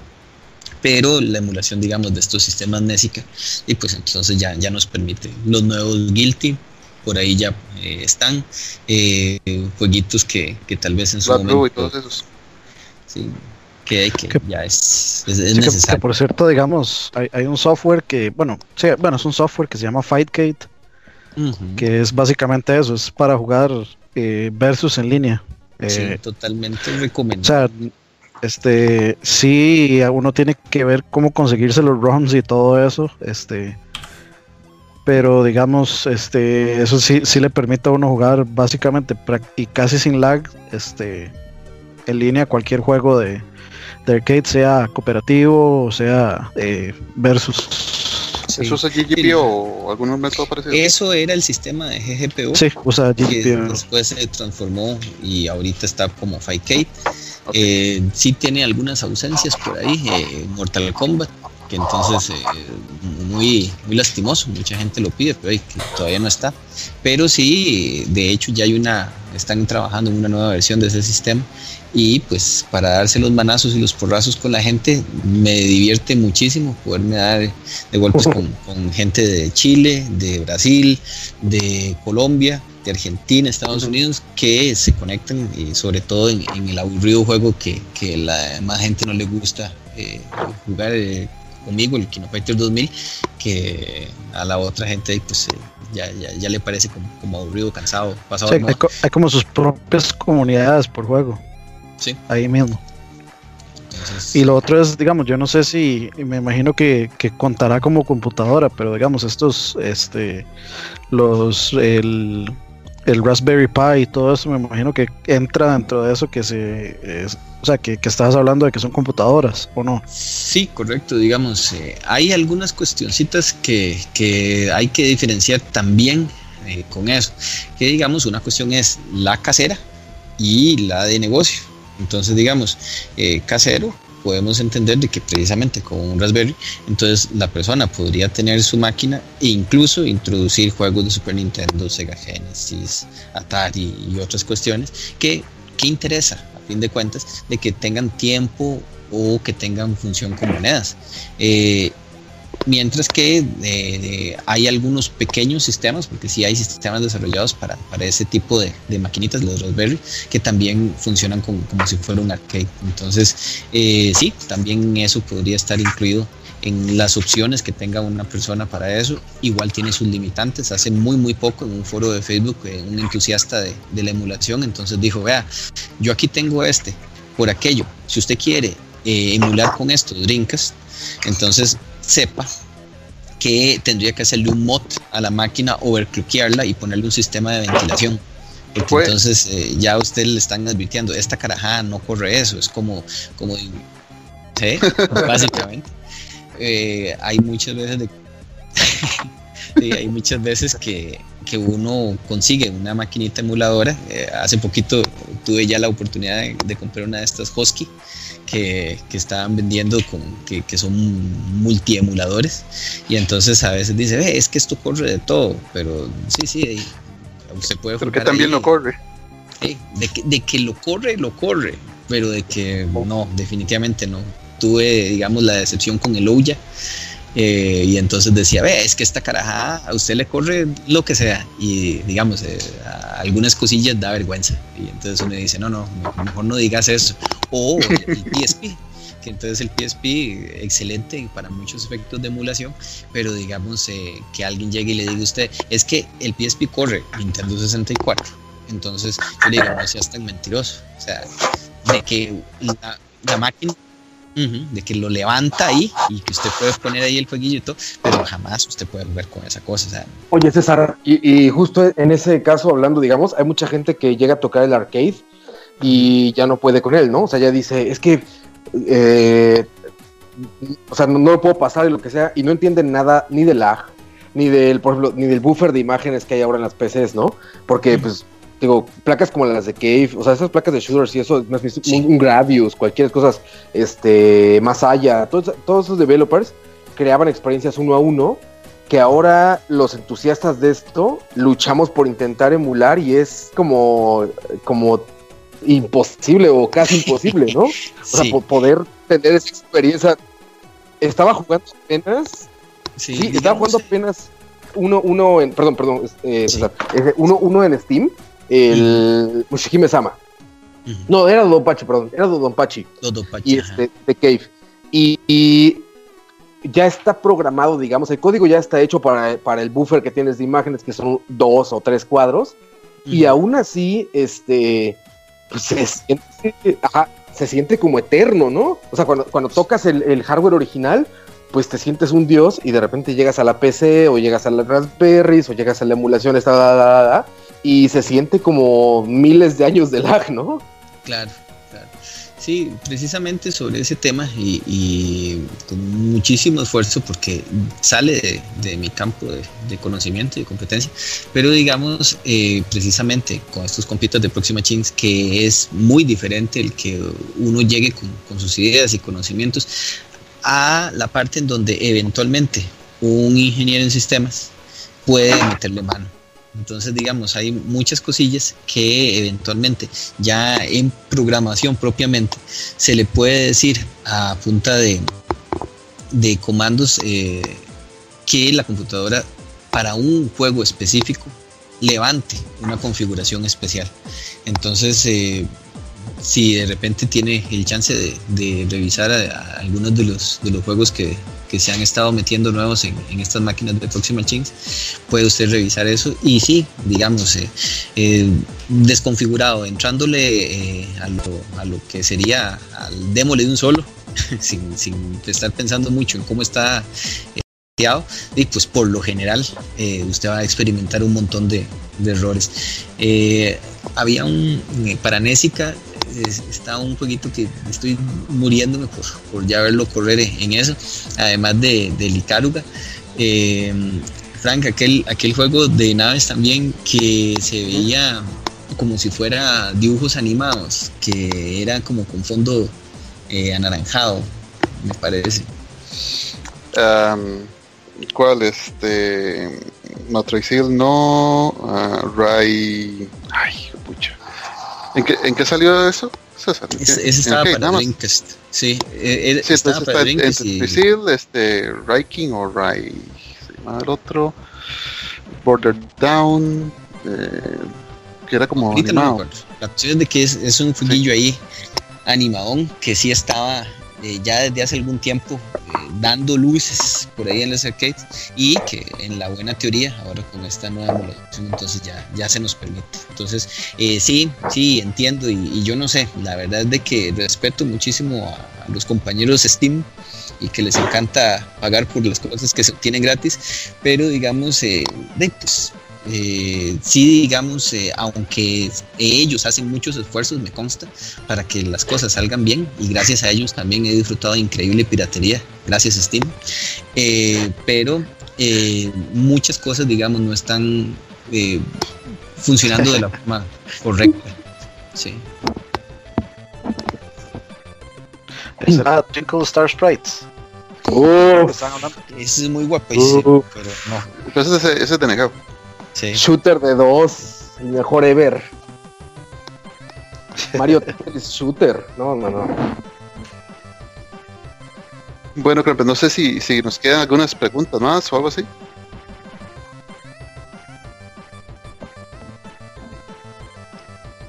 Y creo que no estaba escuchándome yo, perdón. Sí, no sé. este, no, eh, no, no, yo creo que ya, ya, ya estamos. Este, pues, Tino, darle las gracias a César por acompañarnos hoy. Eh, la verdad es que todo un conocedor. Este, de tal vez un día podríamos darnos una vuelta por allá también. Y, bueno, ya, ya, Fran, creo que Fran, Herbert y Roa conocen. Este, pero, pero estaría. con, un, con mucho recuerdo, digámoslo así. Ah, sí, es cierto. Y bueno, ahí. que, ojalá que no esté escuchando. Exactamente es como enamorarse de adolescente llegar ahí.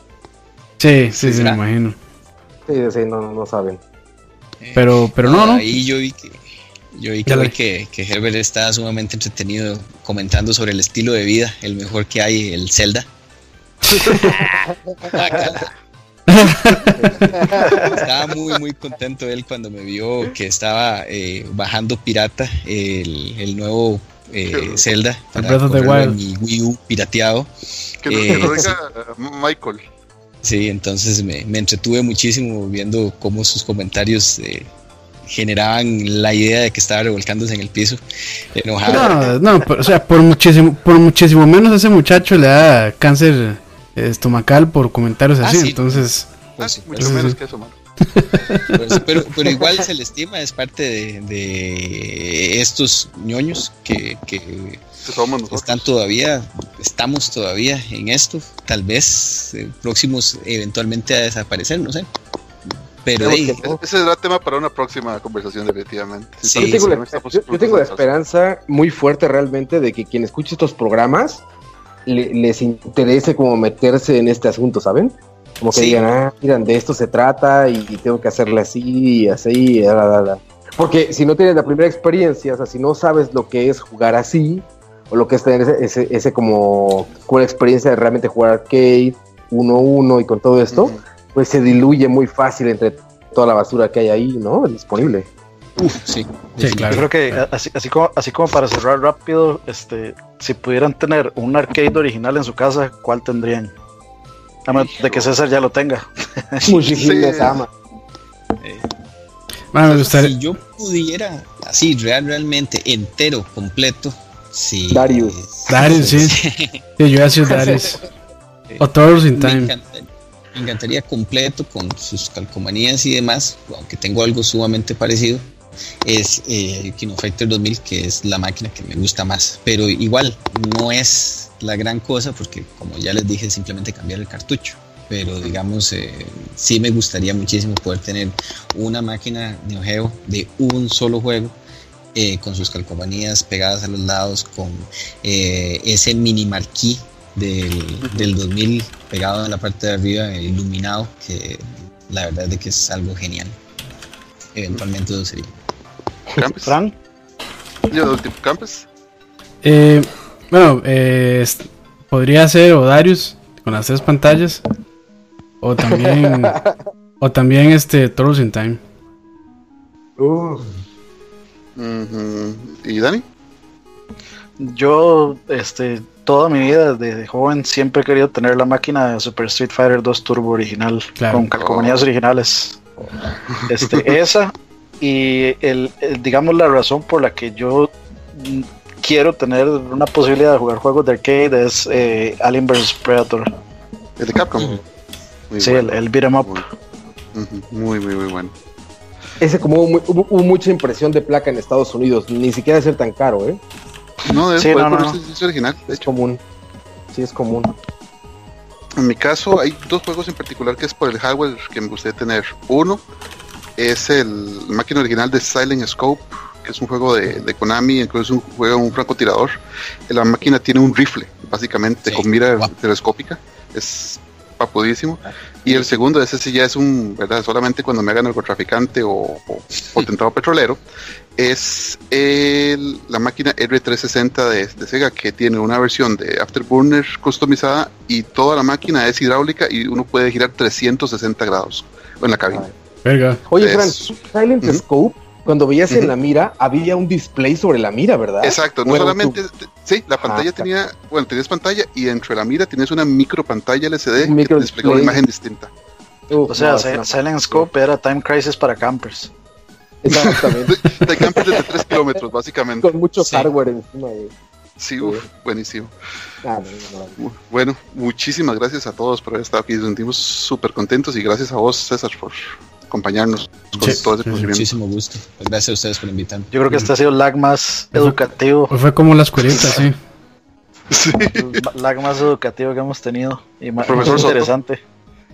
Este, ya, de hecho, ya están pidiendo a César para SP y todo. Oye, César, pues espera SP y jueves, oye. no, no, no, no, no, no deje que se contamine, man. No deje que se contamine con un montón de Sonygers y fanboys de Nintendo no, si me van a juntar con esa personalidades, no se lo recomiendo, no, no, reacciona muy bien. Ahí es puro port, güey. Puro port mal hecho, ahí es. César, vos, tenés un negocio de esto, ¿no? No. Eh, la verdad es que, eh, repito, y tal vez mi término que, que, es muy insistente, entusiasta sería definitivo. Eh, colaboro con el que quiera.